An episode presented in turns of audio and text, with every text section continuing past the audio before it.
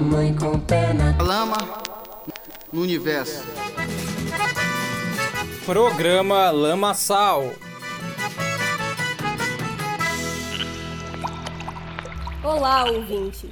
Direto de nossa estação no planeta Lama, está no ar o primeiro episódio do programa Lama Sal. Eu sou Maria Helena Depinho. E eu sou Giovanni Veloso.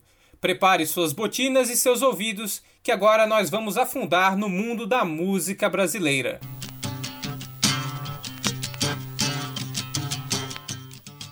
E como essa é a nossa primeira edição, é bom que a gente apresente como isso tudo vai funcionar, não é mesmo? Bom, a proposta do programa Lama Sal surgiu a partir da vontade de resgatar alguns de nossos projetos antigos em áudio, desde o tempo da faculdade. Queremos fazer do Lama Sal um espaço de debate e apreciação da música brasileira. A nossa perspectiva é tentar trazer assuntos diferenciados, como a história por trás de discos e artistas, buscando focar no cenário periférico e independente. Nosso nome é inspirado pela obra do músico Damião Experiência. Transgressor no som e no visual e pioneiro no mercado musical independente, o artista falecido em 2016 era conhecido como o Mendigo do Planeta Lama. Planeta esse que esteve referenciado em vários de seus discos, com dialeto próprio, inclusive.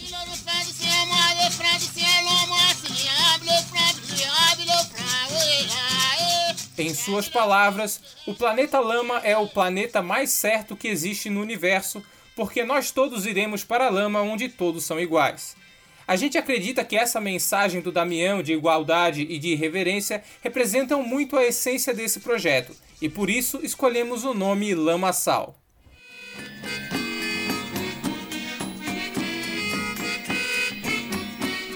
No programa Lamaçal, a gente tem três tipos de formato. O primeiro é um programa de debate, como hoje. Nesse tipo de episódio, buscaremos trazer entrevistados para conversar sobre um tema ou um recorte específico da música brasileira. E esse debate vai ser realizado uma vez ao mês. Ao final de cada mês, você ouve o Garimpo Lamaçal.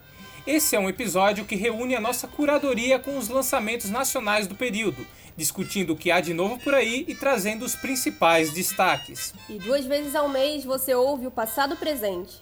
Esse é um episódio de menor duração dedicado a trazer a história de um álbum clássico da nossa música, com curiosidades e entrevistas.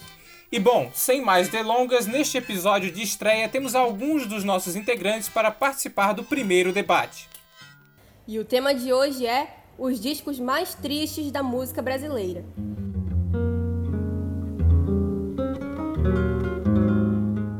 E para isso, cada um dos nossos integrantes trouxe recomendações de álbuns para aquele momento da fossa. Lembrando que não tem uma ordem específica dos discos. A ideia é mais a gente conversar sobre essa face mais chorosa, por assim dizer, da nossa música. Então vamos apresentar a nossa mesa de hoje, Helena? Com certeza. Começando por Maicon Firmiano, falando de Caxias do Sul. Ele é editor do portal Plano Aberto e da revista Contrabando. E também faz parte aqui da nossa equipe. Obrigada pela participação, Maicon. Salve, salve. De lá de Santa Cruz do Capibaribe, Pernambuco, nosso João Pedro de Souza, que é colecionador de discos e faz parte também da nossa equipe aqui no programa. Agradecemos também pela sua participação, João. Alô, galera. Agradeço a presença de vocês. Gabriel Bril, de Curitiba, Paraná, é estudante de música na UFPR e também editor e apresentador do programa Pod Chanchada. E está também na nossa equipe. Obrigada pela presença. Opa, eu que agradeço, Lena. É um prazer estar aqui nesse primeiro episódio do programa Lamaçal. E também agora encerrando, nós temos Gabriel Pipe, diretamente da região das Missões, no Rio Grande do Sul, que é colecionador de discos e entusiasta da pesquisa sobre música brasileira. Obrigado também por estar aqui no Lamaçal, Gabriel. Fala, rapaziada. Obrigado. Muito feliz em participar do programa. Todos devidamente apresentados, então vamos começar a nossa conversa. Queria começar então com o Maicon, que está aparecendo aqui primeiro para mim na chamada. E aí, quais discos você trouxe para afundar as guampas aí na lama? Eu trouxe alguns que talvez não sejam assim facilmente categorizados como triste ou como uh, discos para a gente afogar as mágoas, mas eles têm uma coisa em comum assim que é um senso de melancolia. O primeiro que eu queria trazer para vocês é o, um disco da Vanusa uh, que se chama Vanusa, assim como outros quatro discos que ela fez com o mesmo nome. Mas eu tô falando do disco de 69, que ela lançou pela RCA, que todo mundo ele é meio famoso por ser o álbum uh, experimental, mais lisérgico da, da, da Vanusa. Ela gravou Uh, naquela, naquele período ali é um período bem fértil assim para ela, porque ela entre acho que 68 e ali 74 ela gravou uns 5 ou 4 discos, assim meio que um seguido do outro. E o que difere esse bastante desses outros é justamente porque ele tem essas experimentações, essas licergias assim, mas ele tem um senso de melancolia bem grande. Eu sou assim, ah, eu sou assim, eu sou assim. Por mais que seja um, um, disco assim muito alegre, muito bem marcado por uns momentos assim de, de euforia, justamente por essas influências da psicodelia que ela, que ela teve, ele tem uns momentos assim de introspecção que são bem fortes e, e que se destoa assim de tudo que estava sendo produzido na época. E também tem a questão de que todo mundo uh, cola nela a, a, a, aquela fatídica interpretação do, do hino nacional e que meio que se sobrepôs assim a imagem dela de, de cantora e de compositora. Então, por isso, além do senso de melancolia que tem presente nas, nas músicas, tem também esse senso de melancolia de carreira mesmo, de o que, o que a gente lembra uh, dela como artista e o que a gente não lembra, né? O que a, gente, o que a história, o que a história deixa para trás. Inclusive ela que faleceu há pouco tempo, né? Acho que também, também isso influenciou na sua escolha, você acha? Eu acho que sim, eu acho que sim. Teve dois, até uma menção rosa que eu vou trazer depois, que também tem um pouquinho a ver disso, um pouco disso, de ser uma, uma perda recente. Mas uh, esse álbum é um álbum assim que foi bem uh, importante para mim, assim, numa época que eu tava descobrindo, principalmente essa, essa, esse período de tempo ali então acho que um, um pouquinho foi essa influência da, da, da, perda dela tão recente assim de e de ser uma artista tão subestimada, mas também porque é um disco assim que sempre me acompanha, é um dos meus favoritos assim da vida, é um que eu tá sempre rodando e cada e eu sempre descubro alguma coisa nova em todas as faixas assim. Uh, Caminhemos, por exemplo, é uma que eu tava ouvindo hoje mais cedo para a gente conversar. E é, é, um, é uma música assim, muito cinematográfica, sabe? O disco todo ele é muito cinematográfico. Não, eu não posso lembrar que te amei.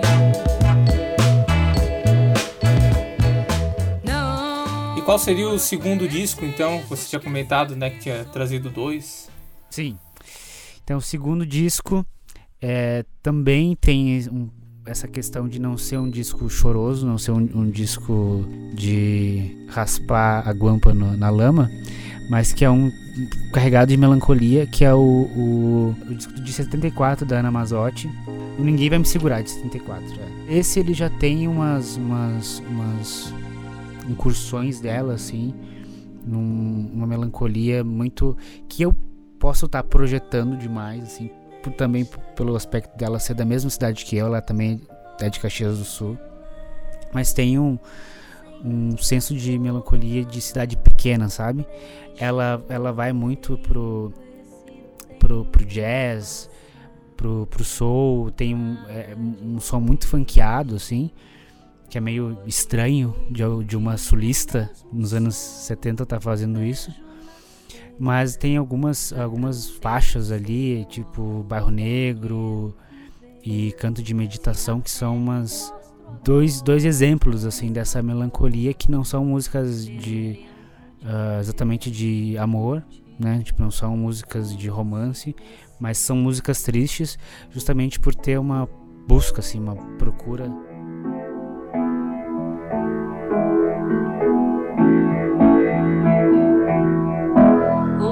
canto de guerra subir do céu. E diferente da Vanusa, ela compunha, ela compôs todos os, os o, as, as, faixas desse, desse, disco, tirando duas que são regravações, uma do Chico, do Chico Buarque, e uma outra que eu não lembro quem é o compositor, mas é uma música americana.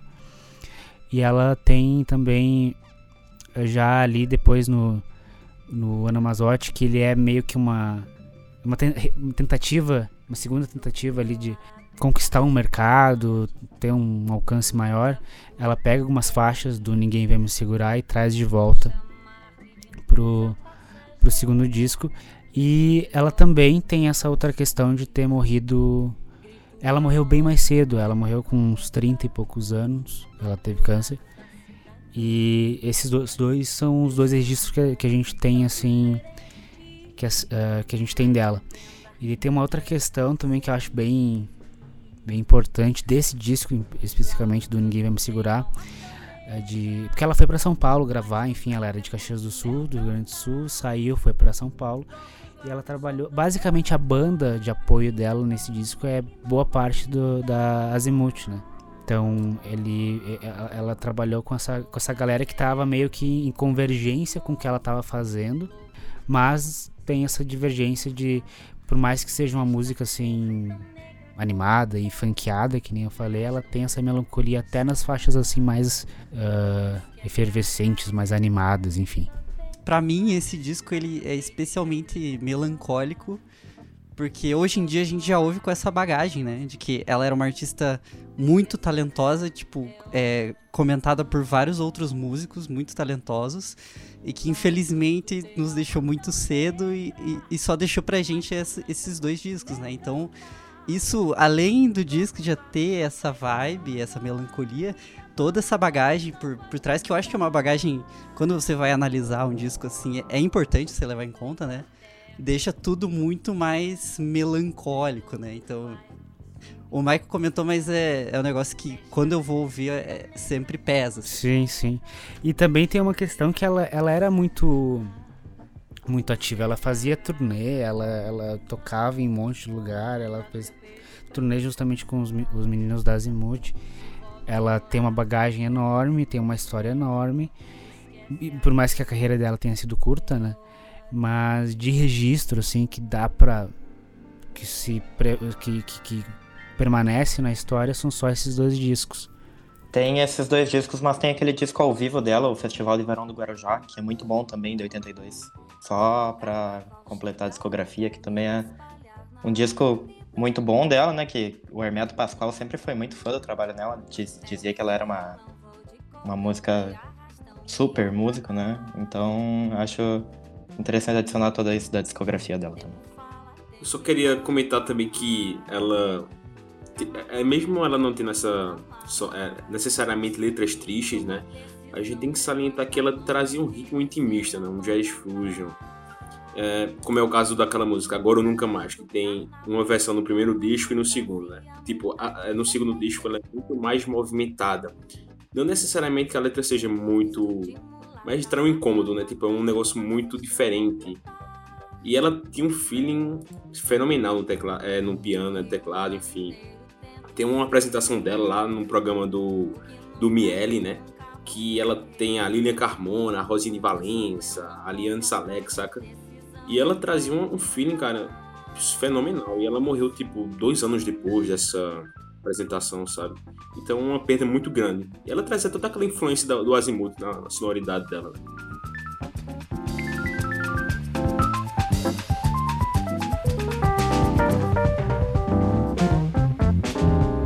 Tempo fala, tempo embora vai. é Bom, então seguindo aqui a nossa conversa, tenho aqui o Gabriel Bril. O que, que você trouxe hoje, então, de discos aí para chorar e afogar as mágoas?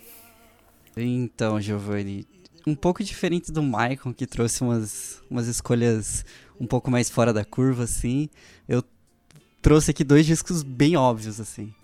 Um, o mais óbvio que eu consegui pensar, assim, na verdade, que eu acho que não podia ter um qualquer programa falando sobre é, música de fossa sem é, citar esse artista, que é o Tudo Passará do Nelson Ned, né? Que é o meu artista favorito do brega, do romântico brasileiro, assim. E esse disco em especial dele, eu acho que todo mundo conhece essa música, Tudo Passará. E é um hino da fossa, assim, tipo, é referência cultural brasileira absurda de fossa, né? Mas eu gosto bastante desse disco porque uh, ele é toda essa vibe, né? Ele tem toda essa vibe do do homem que é solitário, né? E que ele tá sofrendo e, e passando por esse processo de sofrimento e, e tentando afogar as mágoas em outras coisas, né? É, é um disco de 69 e, obviamente, ele fez muito sucesso na época. O Nelson Ned era um artista que fazia muito sucesso. Existem fotos dele fazendo turnê na América Latina que é um mar de gente assistindo ele, né? É, e era um artista que ele, ele nasceu com nanismo, né? Ele era anão e, e, inclusive, esse é um tema que ele aborda nesse disco, né? O nanismo dele. E isso é uma coisa que eu acho muito interessante nesse disco. Então eu acho que, que é um artista que não dá para falar de sofrência sem citar ele, assim. Uh, então, é diferente das escolhas do Michael, essa é uma escolha bem óbvia, assim, mas eu não consegui é, deixar mas de é trazer. tem óbvios que a gente tem que citar mesmo, né? Exatamente, exatamente. Que tudo passa, tudo passará. Que nada fica, nada fica. E para além da, da música, né, tudo, tudo passará, né, que todos conhecem, é, que outras desse álbum que você destacaria também para os nossos ouvintes? Cara, eu destacaria Domingo à Tarde, que é uma música bem bad vibes, exatamente sobre esse tema do, do homem que é solitário, né? É, claro, é um homem porque é ele cantando ali, mas eu acho que qualquer pessoa que se tá nessa situação de solidão vai se identificar. E, e essa música é especial porque hoje a gente tá num domingo à tarde, né? Um domingo, pelo menos aqui em Curitiba, meio chuvoso. Então... Aqui também, a Lena compartilhou, né? Exatamente. Inclusive, exatamente. Sim, sim, tava ouvindo. E... E ele, e ele comenta, inclusive, né, isso que tu falou de que qualquer pessoa vai se identificar, ele fala, ah, sei que você também vive tão só, sei que vai me entender, tipo... Sei que vai me entender. Sem amor é muito mais difícil. Esse sentimento de domingo à tarde, Sim. eu acho que é geral, né, pra, pra todo mundo, né? Sim, sim.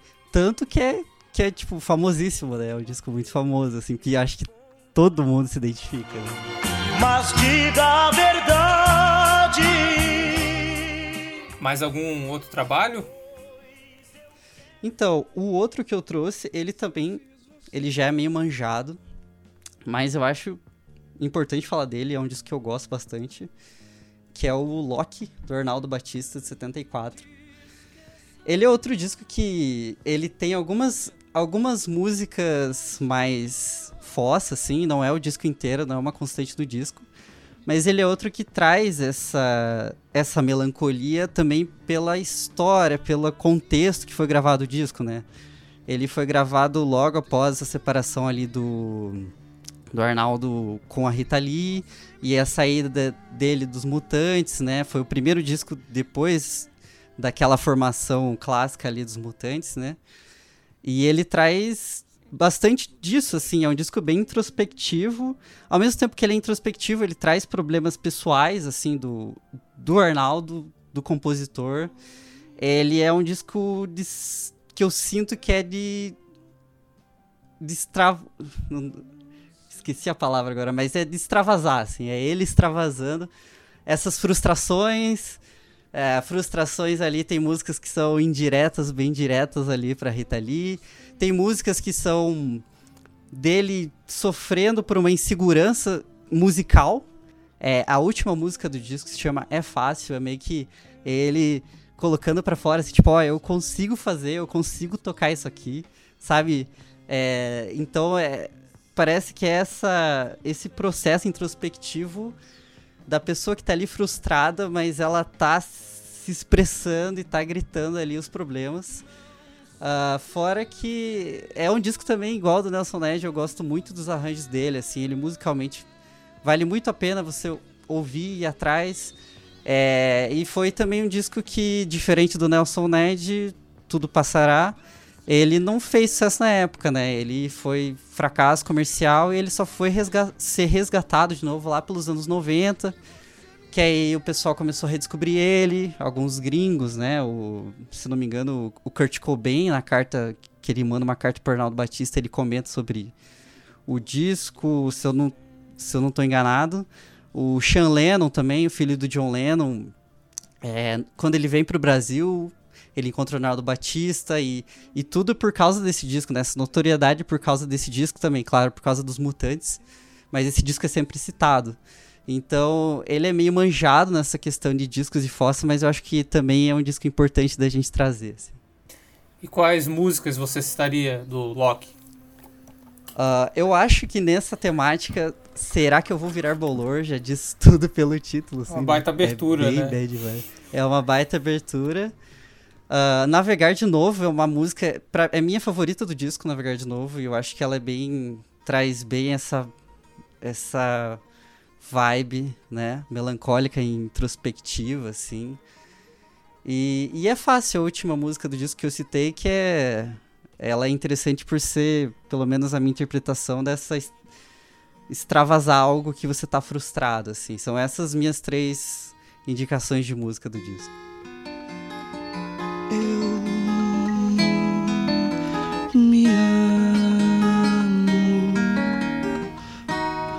Como eu amo você. Uma curiosidade nesse álbum é que a banda que acompanha Arnaldo Batista é praticamente os Mutantes, né? Só não tem Sim. o Sérgio Dias mesmo. Exatamente, só não tem Sérgio. Até a Rita Lee canta nesse disco, né? Ironicamente. João, vamos continuar contigo então? Quais discos aí que tu trouxe? Bora lá. É, eu trouxe dois álbuns principais, né, para falar sobre eles, que são álbuns que todo mundo conhece. Não pode deixar de fora de nenhuma lista de música triste, né, de fato. Que é o disco de 1972 do Roberto Carlos e Os Nervos de Aço do Palinho da Viola. Então, começando sobre o Roberto Carlos, cara, eu acho que é um álbum, eu considero um dos álbuns mais melancólicos da música brasileira, né? Porque o pegando a pilha lá do, do álbum que o Bril falou sobre o Nelson Ned e tal, tudo passará. é, o Roberto Carlos ele traz nesse álbum do 72 aquele segmento que ele já estava trazendo, né? na- desde o álbum do 1970 e tal. Que ele tem uma vibe mais madura. Ele abandona as guitarras elétricas da Jovem Guarda e traz mais orquestrações, né? E eu vejo é, o disco de 1972 como o ápice do amadurecimento musical do Roberto Carlos, cara, porque é um álbum que ele é muito introspectivo, né? Ele, ele fala de temas que nunca tratou é, no- é, normalmente na vida pública, né? Que é o caso da perna dele, que ele perdeu, é, e também sobre o caso de romances, desilusões amorosas, enfim. É um álbum que eu destacaria muito porque em qualquer lista de álbum triste, eu acho que esse é essencial, né? A, a- a priori. né? Esse não foi também gravado no estrangeiro, algumas das faixas? Eu lembro que tinha uma questão assim, né? Principalmente das orquestrações e tal. Exatamente, cara. É um disco que ele foi gravado nos Estados Unidos e no Brasil ao mesmo tempo, né? Uhum. E quais músicas, assim, que você destacaria? Eu, eu gosto muito de duas que começam com um acraseado, né? Que é a janela e a distância, né? Que abre, acho que cada uma abre um, um dos lados do disco, né? Se não me engano. Cara, pra mim o ápice da tristeza musical desse álbum aqui é o Divan, cara. Que ele, ele relata, né? O acontecimento que ele perdeu a perna, que ele era garoto, ele sofreu um acidente lá, perdeu a perna. E é um caso que ele nunca trouxe isso pra vida pública, né? Já houve um- uma biografia sobre ele e ele, ele quis processar o cara por causa de contar esse fato. O filho do Roberto Carlos disse que ele não se sente confortável né, em tratar desse tema. Então eu acho que esse disco do Roberto Carlos, cara, ele vem pra extravasar, né, Pra colocar pra fora todos aqueles sentimentos que ele tinha. Essas recordações me matam. É, esse disco aqui, cara, o Divan pra mim é o ápice da tristeza. A janela também, né, que ele fala de fugir de casa por desilusões. E também nesse, nesse tem a montanha, né, que ele fala que ele, por causa da- desses problemas ele vem se ligando muito à religião.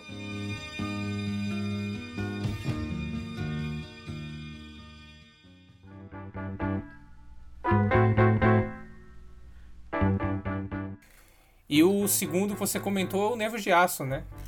É, cara, o Nervo de Aço do Paulinho da Viola eu acho outro disco muito triste. é, não só pela questão das letras, né? Que são temas, cara, que causam algum espanto, né? Porque é algo muito absurdo. Além da questão é, das letras, a gente vê também nesse disco que a estrutura de ritmos dele, ele traz um desconforto muito grande, né? Porque tem muito uso do cravo de forma, de forma exagerada. A gente também observa é, que algumas faixas tem algumas pausas é, constantes, né? Que causam um certo desconforto. Nesse disco aqui, cara, ele tem muita influência da, da velha guarda, né? Da escola de samba, da guarda da Portela e ele traz essa, essa coisa mais uh, triste né, da vida cotidiana nas músicas. É, além disso, cara, tem um time de músicos fantásticos. Já tem um Copinha, tem um Nelsinho, é, o Lindolfo Gai nos arranjos, né? Porque meio que é regra. Todo disco triste tem um dos arranjos do Lindolfo Gaia, né? Uma regra geral aí do, da, da, MPB, você diz? Muitos discos do Lindolfo Gaia tem, inclusive o do Marcos Vale, que eu vou citar, das Missões Horrorosas tem também Arranjo do Lindolfo Gaia, que é um álbum tristíssimo, saca? E nesse disco aqui do, do Paulinho da Viola, cara, tem duas músicas que eu acho absurdas, assim, né? Tipo, Ruim nas Unhas, cara, que ele fala de desilusões com a depressão, ansiedade, né? Que anda ruim das unhas. E que o samba é o único caminho que pode tratar essa questão, né? Eu acho muito interessante. Agora, o ápice da tristeza para mim nesse disco, e ele trata com muito é, com muita perfeição, cara, que é o caso do, do Comprimido, né? Que é uma faixa que fala sobre um, um, um casal que vive brigando, aí o cara da relação acaba batendo na esposa, eles vão na delegacia, não resolve nada. E o, o, e o esposo acaba se matando com comprimido, né? Eu acho um tema muito absurdo, cara, que provavelmente gerou muita reviravolta na época, provavelmente, né? porque é um tema bem incômodo, né? Querendo ou não, não é tão tratado na música brasileira como foi o caso desse disco. Guardando um segredo, chegava e saía, comer não comia e só bebia, E não tem como a gente falar desse álbum sem mencionar também o Lupicínio Rodrigues, né? Que compôs Nervos de Aço aí, que, que dá o nome pro, pro disco. E, e o Lupicínio, assim, é o o rei da, da fossa, né? Das composições, assim, né? Dor de cotovelo. E acho que, que a menção a ele tem que com certeza ser feita aí também. Outro compositor gaúcho, né? De, de samba aí, que é um dos meus compositores favoritos, assim, sou meio suspeita a falar, mas. Uh, o Lupicínio, né, tem uma participação muito grande, né, quanto à música de fossa no Brasil. Tanto o próprio nome de, de Dor de Cotovelo é em respeito à vida boêmia que ele vivia e cravar os cotovelos no balcão enquanto tomava uma birita, né, para esquecer essas dores todas. E é o que dá o título ao disco, né? Apesar de o do Paulinho da Viola ele ter feito algumas modificações na composição, porque quando ele era criança ele ouvia aquela música de outra forma, né? Ela acabou fazendo a composição do disco dele do jeito que ele entendia a música. Ele só foi se ligar nisso tempos depois. Ainda sobre esse disco, acho que uma outra menção que vale fazer é o artista que fez a capa, né? Elifas Andreato. Que na minha opinião é uma das capas mais bonitas que ele já fez, assim. E é uma capa que passa toda toda a vibe do disco, assim. Né? É, eu acho ela muito absurda. Assim. Eu não sei se é só eu, mas eu percebo na capa que tem um clima também de muita melancolia e tristeza ao mesmo tempo, Sim. Sabe? Que ele tá lá segurando as flores Sim. com as lágrimas caindo. Não querendo nada. De cheirar pelas esquinas minha flor nenhuma. Meu samba não se importa se eu não faço rima. Vamos continuar então aí com o Gabriel Pipe. Pipe, quais discos tu trouxe? Uh, eu trouxe dois discos, né? Dois discos uh, de samba pastoso. Um deles é o Dolores Duran, Duran entre Amigos, uma compilação de 2009. E o outro é Canção, Canções à Meia Luz, da Elisete Cardoso.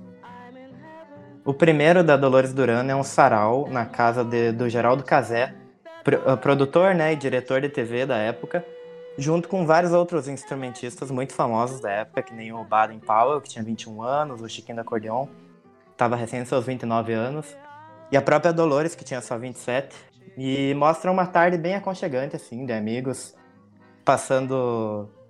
tocando músicas bem famosas, né? Um sarau, de fato, assim. E mostra também como as maiores uh, gravações, assim, pelo menos as minhas favoritas gravações da Dolores, foi num ambiente bem diferente da vida dela, né? Uma vida corrida, uma vida bem desregrada, né? Eram gravações inéditas da década de 50, foram descobertas no nos anos 90. Hoje, ter ele, inclusive na, na qualidade que tá, no sentido caseiro, assim, da coisa, por ser um encontro entre amigos, eu acho que agrega muito a discografia, a discografia dela e também a, também a discografia de músicas tristes, músicas uh, melancólicas aí da história do Brasil. A gente esconde chorando baixinho e nesses meus desenganos. Ela canta coisa mais triste, tic to tic, mocinho bonito. Então ela passa dentre clássicos do samba, né, até coisas do, do jazz de muito tempo atrás. Ela, de, junto ali dos, dos, do pessoal, consegue fazer um, um arquivo muito legal. E o outro é o disco Canções à Meia Luz, que é o primeiro disco da Elisete, que no ano passado estava completando seus 100 anos, né? Uh, o centenário do nascimento. E depois de cinco anos que ela já estava numa carreira fazendo músicas, todas gravando em 78 rotações, ela fez, lançou o primeiro LP em 55 e com os arranjos do Tom Jobim, né? E é um disco também muito maravilhoso, que tem algumas músicas, inclusive da época da carreira dela, de 78 rotações, mas muitas músicas novas, composições do Caime, do Paulo Soledade, do Radamés, né? Então são músicas muito, muito tristes que tem nesse disco. Ele dá bem esse é um disco bem soturno, assim, sabe? Ele é realmente meio, bem a meia luz, sabe? E tanto a, a arte do disco, quanto os arranjos, quanto a, as performances da Elisete, para mim, são maravilhosos nesse disco. E para mim, é, não é o disco que fundou, obviamente, né, o samba canção, o samba pastoso, mas ele é um dos discos que deixa a tristeza de uma maneira mais crua, assim.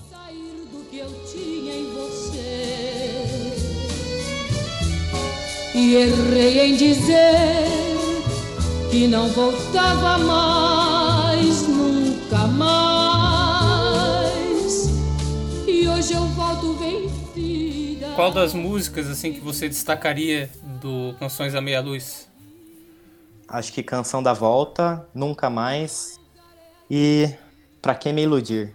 São músicas bem tristes também. E ele também traz uma, uma gravação de um que é considerado o primeiro samba canção, né? Brasileiro, o Linda Flor, né? Ela grava nesse. Isso, que é de 1929, dito como primeiro, primeiro samba canção. Sei por que você me chamou. Ai, oi, oi, tenha pena de mim. Meu senhor do bom Então agora vamos continuar aqui com um dos nossos apresentadores, Giovanni. Quais discos tu trouxe?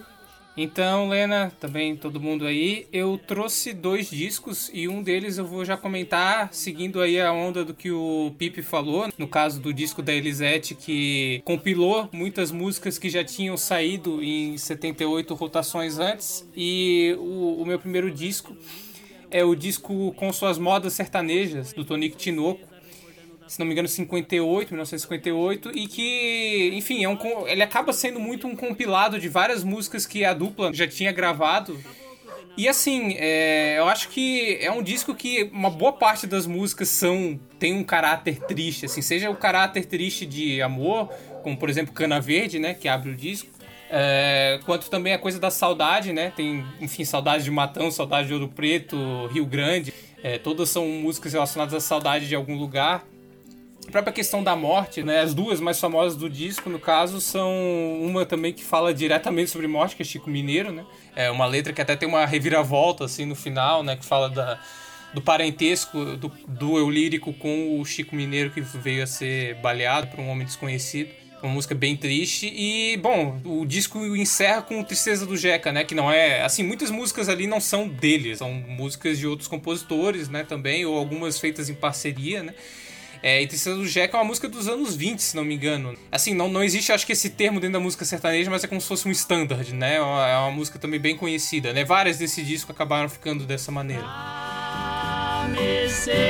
quero contar o meu sofrer, a minha dor. Acho interessante falar do compositor, né, de Tristeza do Jeco, Angelino de Oliveira, que fez várias outras que foram regravadas por todos os artistas da música sertaneja, né? Moda de Botucatu, Uhum. Encruzilhada, Caboclo Velho, Sabiá, Prece, né? São Sim, sim. músicas bem. que elas, elas têm bastante do mesmo sentimento, né? Então acho que é interessante destacar o. o que depois que, que foi composta a música, né? Virou um hino caipira, Tristeza do Jeca, e acho que tem muito a ver também com, com essas outras composições dele. A música caipira, eu acho que também a gente acaba tendo uma, uma dupla tristeza ouvindo, assim, né? Porque tem toda essa coisa mais, mais nostálgica de pensar num tempo, numa terra que não volta mais e... Enfim, acho que sempre remete muito, assim, pelo menos pra mim, a, a família, a- aos avós e essa coisa toda, assim, acho que acaba pesando mais, né, pessoalmente, quando, quando a gente escuta esse tipo de música, né?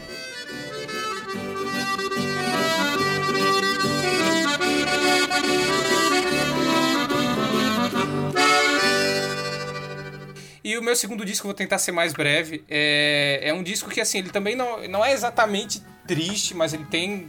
Nas, nas músicas que tem letra, eu consigo sentir, assim, até pela própria produção do disco, assim, um- uma coisa bem melancólica, que é o primeiro disco da Helena Meirelles, né, de 1994.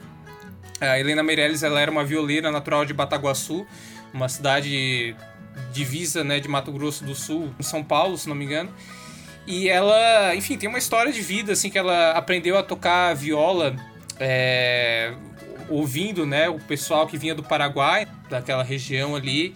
E ela aprendeu a tocar, no caso, pouca paraguaia, né, guarani, aquele, aquele estilo de música misturado também com, com a música sertaneja e tudo mais. E, enfim, ela trabalhou, né, durante muitos anos de maneira relativamente anônima, né, nunca tinha gravado nada, etc. E aí calhou que um sobrinho dela pegou uma fita, né, que tinha gravado e mandou pro estrangeiro e foi parar numa revista, acho que era Guitar Player, se não me engano, como uma das maiores, é, enfim, no caso guitarristas, né, mas o que ela toca era viola, né, é, do mundo. E aí chamou muito a atenção e aí ela gravou esse disco, né, já com uma idade bem avançada, né. E uma coisa assim, ele, ele, claro, tem, tem algumas músicas mais, como é que eu vou dizer, da, da coisa da polca paraguaia mais animada, assim, tem até aquela, acho que era a Ponga, que ela começa meio que um- uma fala de estúdio, assim, tipo, pronto, então nós vai, aí começa. Mas, tipo, as músicas em específico que ela canta, como o Teu Lencinho, que é uma versão de Eu Pano Panhuelo, Me Pega Por Favor, Quatro Horas da Madrugada, são bem tristes, assim. E, e, e, assim, a, a produção do disco foi colocada de uma maneira que a voz dela meio que ressoa bem de fundo, sabe? E, sei lá, é um, é um disco muito bacana. E até a parte final, né? As últimas faixas não são músicas, são ela contando a vida dela, né? É até melhor do que eu falando sobre aqui, com certeza, né? Mas é isso, assim, acho que seria um outro disco que pra mim me marcou muito desde que eu ouvi a primeira vez e tem essa coisa melancólica, assim, né? Da, da toda a história de vida dela e ela finalmente no final da vida tendo um reconhecimento maior, né? No país e no mundo. Morena não importou com seu orgulho, nem importou com seu desprezo. Algum dia sofrerá. É maravilhoso esse disco mesmo, assim. E ela também grava outros clássicos, né? Tipo Xalana, Merceditas e... Serra acho- Corá, Sim, sim, é muito bom, assim. E me emociona muito também essa, essa questão da história de vida dela, né? Como o Mike tava falando da, da Ana Mazotti, que teve uma carreira relativamente curta, ela também, né? Pô, ser gravada pela primeira vez com 67 anos, assim, esse tempo todo a gente, sei lá, né? A gente para pra pensar sobre toda essa questão de memória, de registro. É complicado. Não, total. O que eu acho interessante, cara, é que foi lançado pela gravadora Eldorado, né? Essa gravadora na época, tipo, 1994, é, os caras lançavam só banda de rock, saca? Tipo, Angra, Ratos de Porão. Aí a Helena Meirelles estava lá. E esse, essa revista aí que meio que descobriu ela, né? Tardiamente, inclusive. Elegeu ela como um dos melhores é, instrumentistas na época também, né? Uma lista de 100 instrumentistas, eu acho. É, e ela gravou mais discos, não, não foi o único, né? Isso que eu acho bem bacana. Ela gravou mais dois de estúdio e um ao vivo, em 2002. Veio a falecer, se não me engano, de pneumonia em 2005, né? 81 anos já. Mas enfim, é maravilhoso, assim. Timbre, som, acho muito bacana.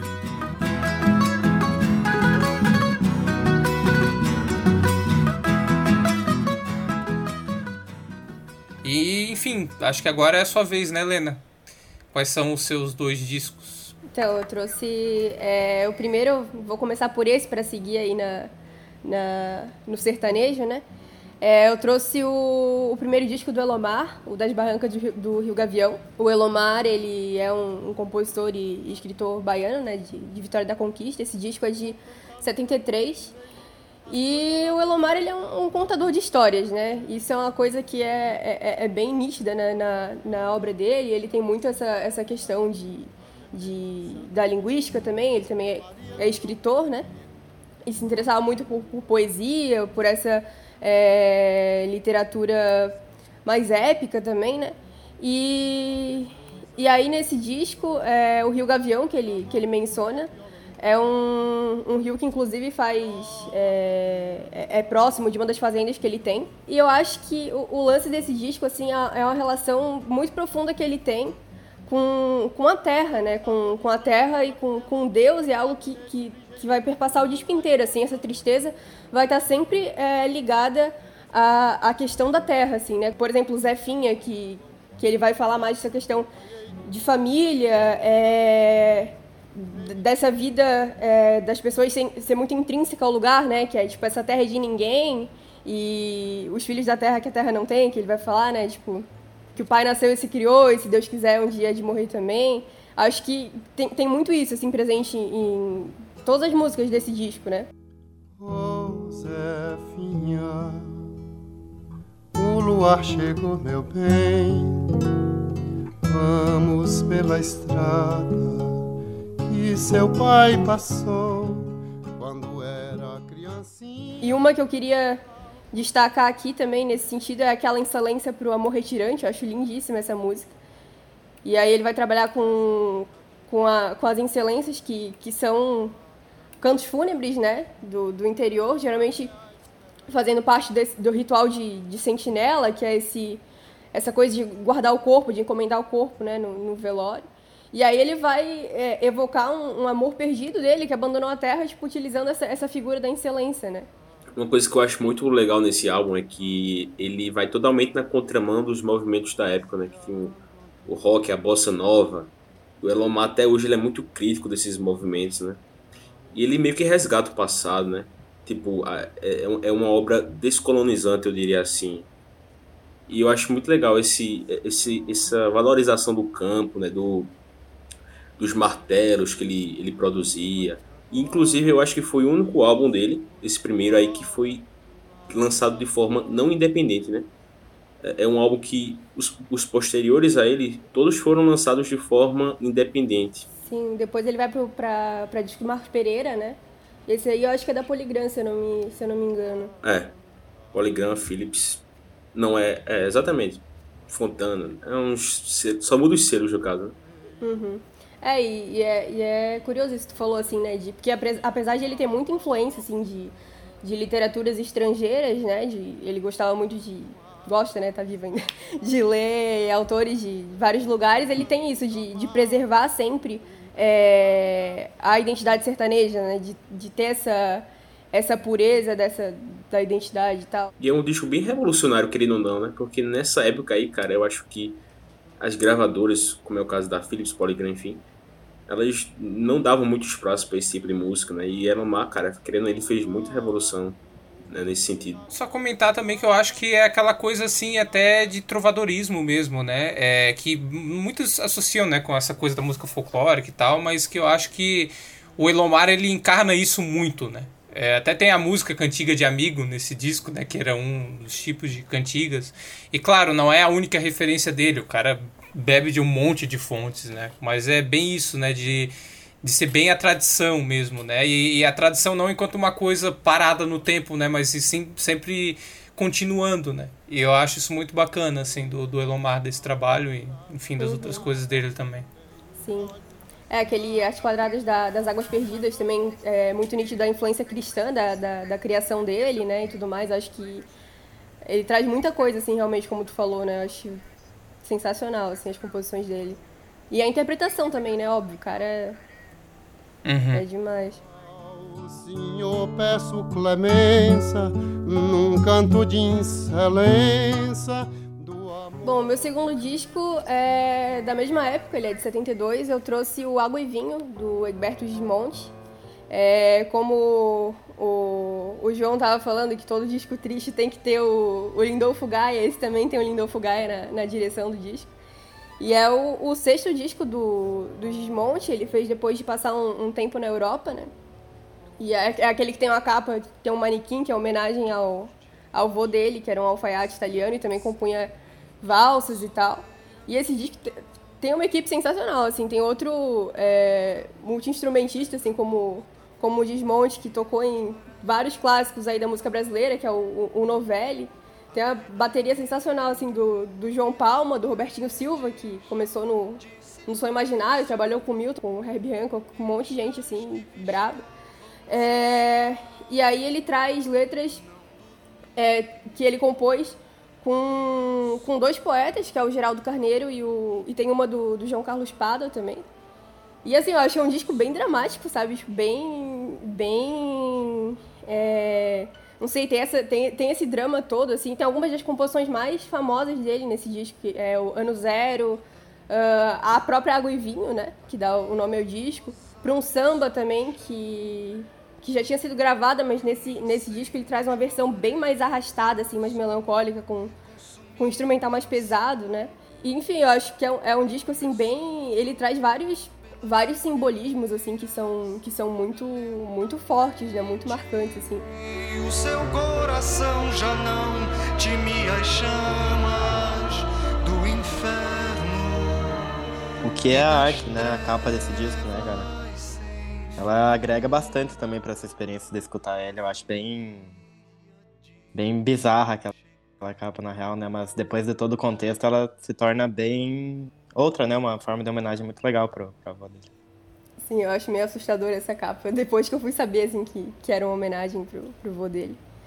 E, assim, de música, eu acho que de destaque, pra mim, eu dou Água e Vinho, né? Que dá o nome pro, pro disco. Assim, essa música é muito linda e... Nossa, muito linda. E ele vai transitar muito, assim, tipo... Fazer uns desenhos melódicos bem... Bem... é, bem bonitos nesse, nessa música.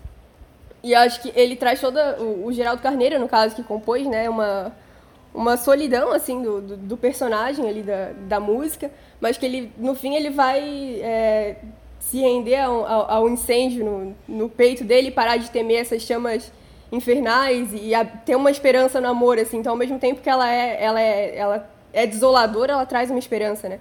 E essa foi regravada é, pela Olivia Byington no, no disco de estreia dela, o Corro Risco que é um baita de um disco também, ela gravou com, com a Barca do Sol, que o Geraldo Carneiro, inclusive, né, o compositor da letra, ele é irmão do, do Nando Carneiro, que era da, da Barca do Sol, o Nando também trabalhou muito com, com o Gismonte, né, tá, tá tudo ligado aí.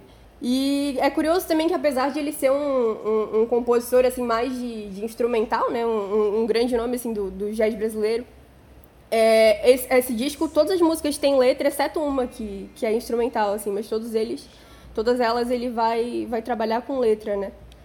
E são letras bem, bem fortes, assim. É só eu que tenho a impressão que esse álbum tem alguma influência do Clube da Esquina, tipo, tem o Novelli e o Robertinho Silva tocando, né? Mas eu vejo alguma influência do Clube da Esquina, né? na sonoridade.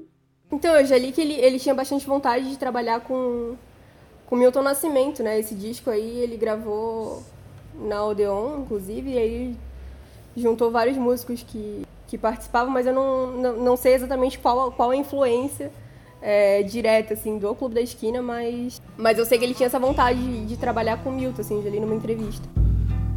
Uma flautinha um violão pra um samba. Vários discos bacanas, então, aqui que foram citados, e acho que agora a gente pode abrir espaço para algumas menções honrosas, né? Porque sempre tem alguns artistas que trabalharam muito com, com música também triste, né? Que eu acho que a gente deveria citar, pelo menos algum trabalho, coisa do tipo. Então podemos começar com, com o Michael, né? Que já faz um tempo que ele não fala. Pode ser, então.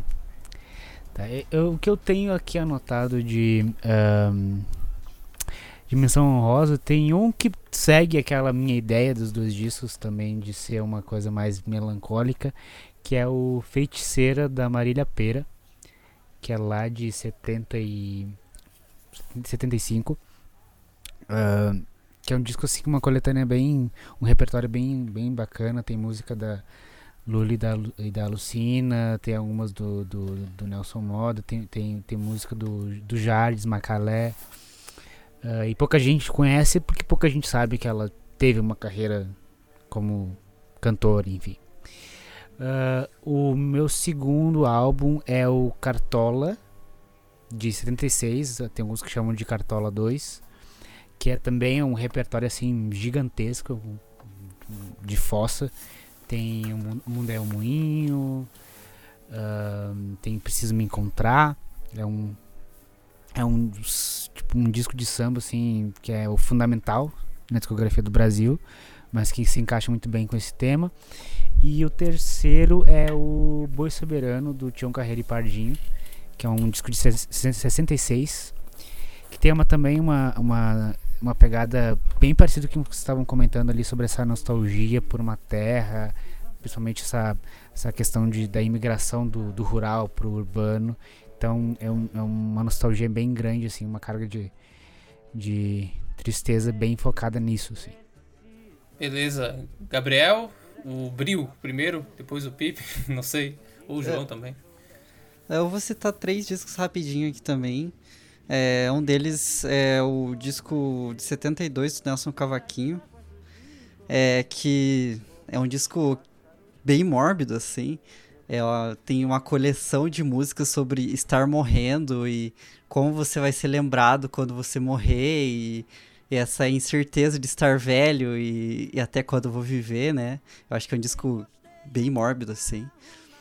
Uh, a trilha sonora do Orfeu Negro, composições do Tom Jobim e do Luiz Bonfá, que só pela manhã de carnaval já diz tudo, né? Eu acho uma música hiper melancólica, assim. E o disco de 72 também do Odeir José, uh, que cai naquela do Nelson Ned, né? É um romântico, né? Que fala sobre temas cotidianos de relacionamentos e amor a Paris tomar a pílula, né? É uma música bem diferente, assim, mas e que ela acaba tendo, sendo bem melancólica pelo tema, né? E Esse não é o de 73? Acho que talvez. Pode ser, acho que estou enganado. Eu acho que na verdade esse disco ele é um daqueles discos que ninguém sabe muito bem assim. Se é 72 ou 73. Mas é o que ele tá de colete azul na capa. Ah, sim, sim. Que tem, tem essa, tem Cadê Você também, né? Sim, sim. O Dair José é um cara que tem que ser citado nesse tema também. Com certeza. João? Opa, é, eu, eu escolhi três álbuns que são bem tristes, né? O primeiro é o Marcos Vale, de 1974. Ele lançou esse disco, aí ele estava meio desanimado com o Brasil, né? Com a ditadura militar. E ele meio que lançou esse disco como uma forma de despedir né, do Brasil. Ele lançou, por exemplo, uh, tem duas músicas muito tristes nesse álbum, que é Cobaia, que ele fala sobre eu não vou ser cobaia desse sistema, entendeu? Então eu vou para a liberdade, enfim. E tem também o Remédio para o Coração, né? Que ele fala a experiência de ser uma pessoa solitária, não ter amigos, não ter é, romances, não ter nada. E é o álbum mais, mais menos comentado da carreira dele, eu acho. O segundo álbum é o Ana Lúcia Canta Muito Triste, né? Que ela é, é uma catarinense da bossa nova que ela não deve ser confundida com outra Ana Lúcia. É, que ela, ela lançou outros discos de bossa nova. Nesse caso aqui, Ana Lúcia ela só gravou três álbuns, se eu não me engano. Ela traz disco aqui composições do Baden Powell, Vinícius de Moraes, Tom Jobim, Xinguinha, tem também Dorival Caymmi, Zequete, né, que é um, é um clima bem introspectivo, acompanhado do Zimbo Trio também, né, com arranjos do Oscar, Oscar Castro Neves. É um álbum que eu recomendo bastante. E por fim, cara, é, o SP73 do Areton Salvanini, né, que é um álbum que ele não teve sucesso na época e também por causa dos Secos e Molhados, né, ele teve muitas cópias derretidas para produ produção dos, do, das cópias dos Secos e Molhados. Esse disco aqui ele foi, produ ele foi produzido junto com o irmão dele, né, que é o Ayrton Salvanini, que também é um poeta e letrista. E também tem Toniquinho, né, que é o, o cara que to tocava bateria com Jorge Ben. Também tem o Heraldo Dumont, que ele sempre acompanhou uh, o Ayrton Salvanini na carreira dele, né. E nesse disco eu gostaria de destacar duas músicas, que é o Sol, que ele fala uma experiência amorosa de uma, de uma mulher que se foi, né? Ele cita e fala da falta daquelas experiências que tem com ela, assim, cotidianas. E também tem o Sem Nome, né? Que, se eu não me engano, esse Sem Nome ele foi citado numa lista é, sobre música cearense, né? Ele não, tem, não é cearense, mas ele fazia arranjos pra galera, o pessoal do Ceará, né? Só esses três mesmo. Eu vou citar Sérgio Ricardo, Não Gosto Mais de Mim. Maísa, Canção do Amor Mais Triste. Nora Ney, Tire o Seu Sorriso do Caminho, que eu acho que é também, além de ser um disco com temas melancólicos, tem esse tom vingativo aí, que é muito bom, né? E Trio Sordina, o que leva o mesmo nome também do próprio Trio Sordina. Bom, posso fazer as minhas também, eu, eu pensei só em dois, né, no caso. É, um deles é o volume 4 do Paulo Sérgio, de 1970, se não me engano, né? É, enfim, o Paulo Sérgio ficou muito conhecido assim por ir naquela mesma onda do Roberto Carlos, até tinha aquele lance que os dois tinham uma voz muito parecida, né? Uma sonoridade também bem próxima, e claro, né? O Roberto ficou muito mais famoso, ele ficou restrito às vezes muito aquela coisa da música cafona também, né? Pegou muito essa pecha, né? E esse disco, assim, é o disco que tem Não Creio Mais Nada, né? Que assim, é uma música bem pesada em termos assim da, da letra e tudo mais, mas as, as, tem outros momentos, né? Tem Você Não Presta, tem A Verdade é Diferente também. E o outro que eu vou citar é o do Francis Haim, que leva o nome dele, que é de 73, se não me engano. Que é o que tem Atrás da Porta, né? Depois, enfim, regravado e tudo mais. E tem Hacking, é, Valsa Rancho tem várias músicas ali bem também bem tristes assim. Eu acho que caberia citar né que é bem bem lembrado também né quando se fala de música popular brasileira né mais para baixo assim né? então acho que vale a citação. Helena para encerrar? É, eu trouxe dois discos de intérpretes assim que eu acho que que tem que ser citados né. Um deles é um disco do Carlos Alberto o Rei do Bolero o nome do disco inclusive é esse o Rei do Bolero é um disco de 96 é, que tem composições de Nelson Cavaquinho, do Caetano Veloso, do Erivelto Martins, assim, é um disco bem, bem triste, bem fossa. É, e o segundo que eu trouxe é do, do Jair Rodrigues, é, o nome é Carinhoso, As Mais Belas Canções Românticas Brasileiras, que o nome já diz tudo, né? Ele vai, vai cantar, assim, vários clássicos de, de canções românticas, é de 83 esse disco. E aí a gente tem compositores como o Paulo Vanzolini, o Lupicínio Rodrigues, é, tem Carinhoso Pixinguinha, né, que, que dá nome ao disco, tem Serra da Boa Esperança, do Lamartine Babo, tem várias músicas assim, lindíssimas. E com, com a interpretação do, do Jair Rodrigues só, só, só ganham mais ainda, né? E, e aí tem um terceiro disco que, que ele é uma compilação é, do Lupicínio Rodrigues, já que eu falei tanto dele aqui, é uma compilação de 74 com gravações originais dele, dele, dele interpretando, né? E nesse tem, tem várias assim, das minhas músicas favoritas dele, assim, que eu acho lindíssimas, tipo Vingança, é, Aves Daninhas, Nunca. E é bem, bem triste também, bem fossa, né? Esse, esse disco dele. Então temos aí várias recomendações aí para quem quiser curtir essa, esse momento de fossa para ouvir. Esse programa foi bem cheio com bastante boas, boas sugestões, né? Bom, então estamos chegando ao fim do programa Lamaçal. Esperamos que tenha gostado. Nos siga nas nossas redes sociais, linkadas na descrição do programa, se você está ouvindo online. E fazemos aqui um agradecimento especial também à Rádio Projeto Releituras pela oportunidade de transmissão. Até a semana que vem com mais música boa saindo do nosso Lamaçal. Tchau!